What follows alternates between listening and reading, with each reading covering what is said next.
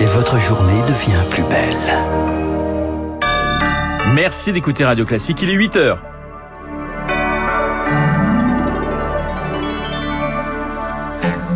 La matinale de Radio Classique avec Renaud Blanc. Et voici les titres du journal. Faut-il généraliser la troisième dose de vaccin contre le Covid? Les médecins sont divisés. Emmanuel Macron doit trancher. Il s'adressera aux Français demain à partir de 20h. Un policier du commissariat de Cannes blessé à l'arme blanche. On vient de l'apprendre. Son agresseur a été neutralisé. Le ministre de l'Intérieur Gérald Darmanin se rend sur place. Et puis, comment réparer l'irréparable? À Lourdes, les évêques dévoilent aujourd'hui leurs mesures pour lutter contre les abus sexuels dans l'église. Radio. Classique. Et le journal de 8 heures nous est présenté par Lucille Bréau. Bonjour Lucille. Bonjour Renaud, bonjour à tous. Emmanuel Macron face à la reprise épidémique. Le chef de l'État s'adressera demain à 20h aux Français pour la neuvième fois depuis le début de la crise sanitaire. Il devrait surtout insister sur la vaccination et la campagne de rappel. Moins d'une personne éligible sur deux a reçu aujourd'hui la fameuse troisième dose. Alors que l'épidémie repart, faut-il la généraliser à toute la population? Eh bien, les médecins sont divisés, Rémi Pfister. La protection diminue six mois après la dernière injection, c'est une certitude, mais pour le généticien Philippe Frogel, la situation n'est pas encore hors de contrôle. Pour généraliser ce rappel, il faut par contre revacciner rapidement toutes les personnes atteintes de maladies chroniques, quel que soit l'âge. Ça serait plutôt de l'ordre de 15 à 20 millions de personnes. Moi, je donnerais comme objectif euh, de rouvrir les centres de vaccination qui ont souvent fermé, euh, de mobiliser les généralistes pour qu'ils soient tous, ou en tout cas le maximum, revaccinés avec, une, avec un rappel. Si l'épidémie empire de façon exponentielle, la troisième dose pour tous pourrait être alors une solution. Elle ferait l'effet d'un bouclier, mais il faudrait agir en quelques semaines comme les Israéliens l'ont fait fin août pour bloquer la quatrième vague, explique Yoram Weiss, directeur de l'hôpital Hadassah à Jérusalem. Vous voyez qu'au moment qu'ils ont commencé à donner la troisième dose, le nombre de malades de Covid a baissé très vite. Les hôpitaux n'étaient pas saturés. La quatrième vague ici en Israël était très réduite. On a eu quelques malades très difficiles. La plupart étaient non vaccinés. Pour certains scientifiques, le gouvernement français doit déjà réussir à convaincre les plus de 65 ans. Seulement 70% sont protégés. Autre priorité, les 13% de plus de 80 ans non vaccinés, car ce sont eux qui vont saturer les hôpitaux. Les précisions de Rémi Pfister pour les élèves du CP au CM2. Le masque fait lui son grand retour dans le cartable et à l'école dans 39 départements ce lundi, soit 61 au total, ceux où le taux d'incidence dépasse de nouveau les 50 cas pour 100 000 habitants. En Allemagne, le taux d'incidence, toujours lui, atteint ce matin 200 cas pour 100 000 habitants sur 7 jours. C'est un record depuis le début de la pandémie.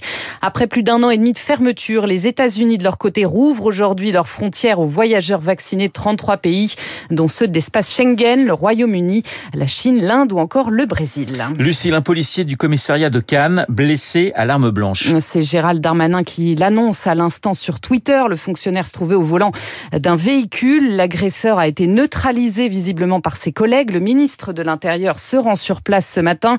Les circonstances de l'attaque restent à élucider d'après le maire de Cannes, David Lisnard. L'agresseur aurait indiqué agir, je cite, au nom du prophète, d'après certaines sources policières jointes par l'AFP. Le policier a été sauvé par son gilet par balle.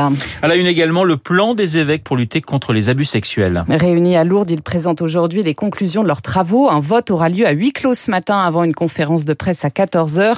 Les attentes des victimes, 330 000 identifiées depuis les années 50 sont évidemment immenses, notamment sur la question de la réparation, Elodie Wilfried. Toutes les demandes seront honorées, promet l'Église. Fait prescrit ou non, l'institution s'engage à reconnaître l'intégralité des victimes et à les indemniser. Une indemnisation individualisée dont le montant pourrait être calculé selon le modèle belge, une piste que recommande le rapport Sauvé et qui prévoit quatre niveaux allant de 2500 à 25 000 euros. Pour instruire les demandes, une magistrate, elle sera nommée dès aujourd'hui et chargée de composer une commission.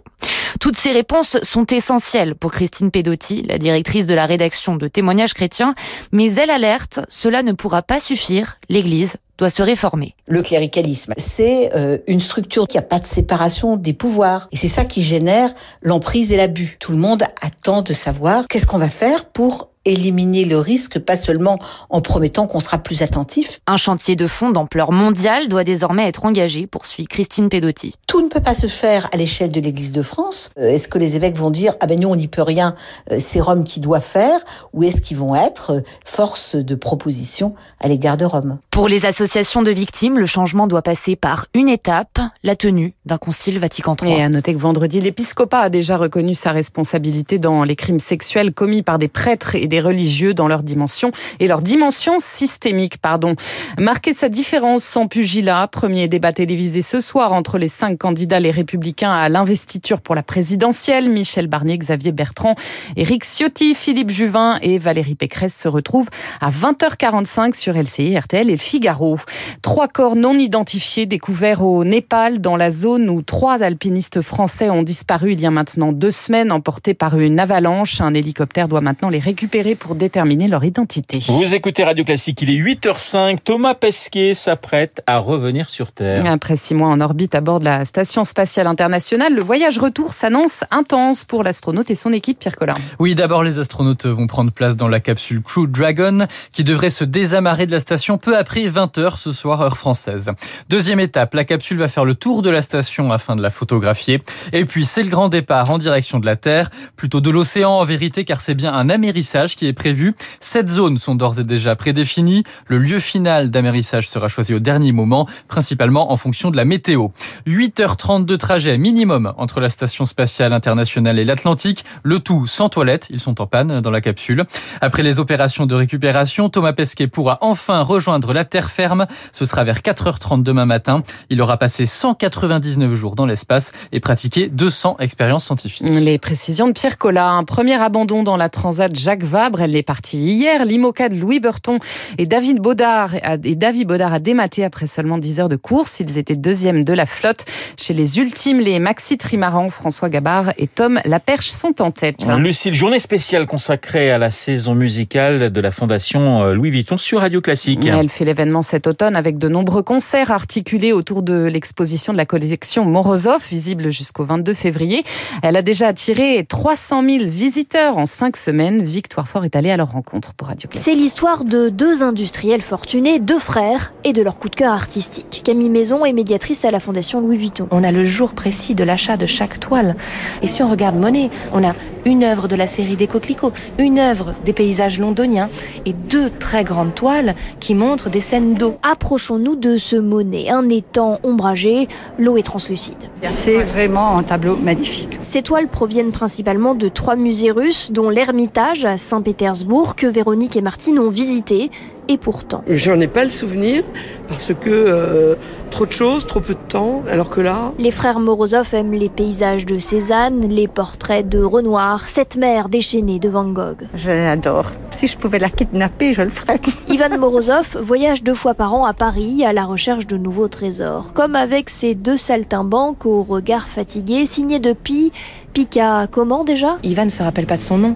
Il ne se rappelle plus du nom Picasso. Camille Maison. Et il l'achète 300 francs. Le projet des deux frères est de partager cette collection avec les Russes. L'histoire va ralentir les choses. Les toiles sont nationalisées par la révolution bolchevique, cachées sous Staline et ne ressortent au compte-gouttes qu'après 1960.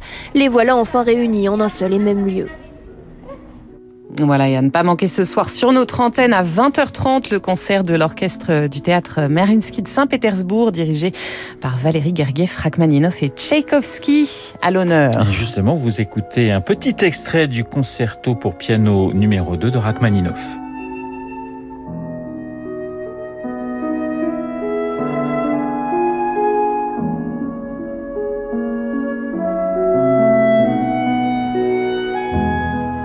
Voilà, concert ce soir sur l'antenne de Radio Classique à partir de 20h30. Merci Lucille, on vous retrouve à 9h pour un prochain point d'actualité. Dans un instant, l'édito politique de Guillaume Tabar et puis mon invité Hubert Védrine, ancien ministre des Affaires étrangères.